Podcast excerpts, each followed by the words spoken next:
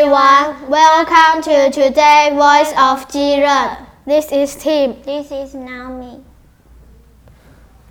What are you doing? I'm spelling For what? for the spelling contest. Have you ever heard of the news? What's the news? Eighth grader wins spelling bee with Taiwan. Let's check it out. What? No way! Yes way! It's time for News for Kids. News for Kids. 真的假的？真的假的？真的假的？原来如此，原来如此。原来如此。你不知道的趣味新鲜事。 ICRT's News for Kids. How do you spell the word Taiwan? 你知道台湾用英文要怎么拼吗？One girl spelled Taiwan and she won a spelling bee. What's a spelling bee? It's a contest in American schools. Many students like it. Winners can go to state and national spelling bees. 拼字比赛在美国很受欢迎，学校比赛的冠军可以参加全国拼字比赛。有一个女生因为拼出台湾得到了冠军。In this contest, students try to spell words. They say the letters, but some English words are hard to spell. 参赛的学生需要说出单字的正确拼法，但有一些英语单字很难拼。Kayla is an eighth grader. She is from Idaho. She went to a big spelling bee in Idaho.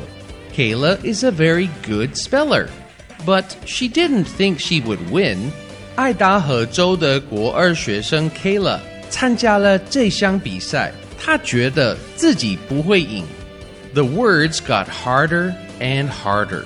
One by one, students made spelling mistakes. Finally, there was only Kayla and one more student.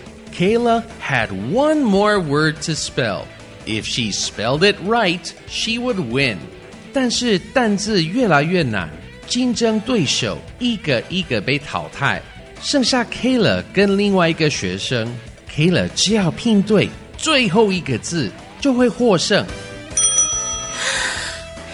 Kayla took a deep breath and said three letters. T A I Then she said three more letters. W A N. It was Taiwan. Kayla 深呼吸，然后开始拼出 T A I W A N. She was right. Kayla was the winner. She won a thousand dollars. And now she can go to the National Spelling Bee. 她答对了，Kayla 获得冠军，有一千美元奖金。现在她可以参加全国拼字大赛了。Good luck at the National Spelling Bee, Kayla. Well, when's your spelling contest? Next Wednesday. Cheer up and good luck. Thanks. I will try my best. Thank you, everyone. Have a nice day. Stay tuned to next week's Voice of Jiren. Bye bye. Voice